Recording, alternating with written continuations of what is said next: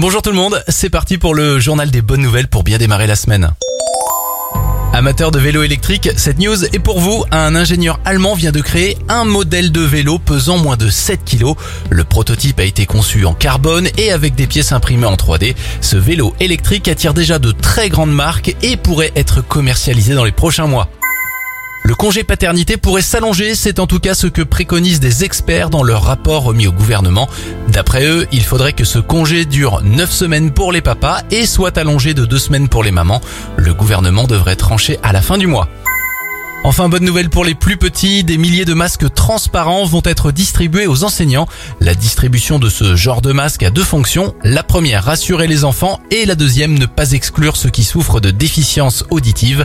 À terme, l'éducation nationale voudrait que ces masques transparents équipent l'ensemble des enseignants. C'était le journal des bonnes nouvelles. Vous pouvez le réécouter maintenant sur notre site internet radioscope.com.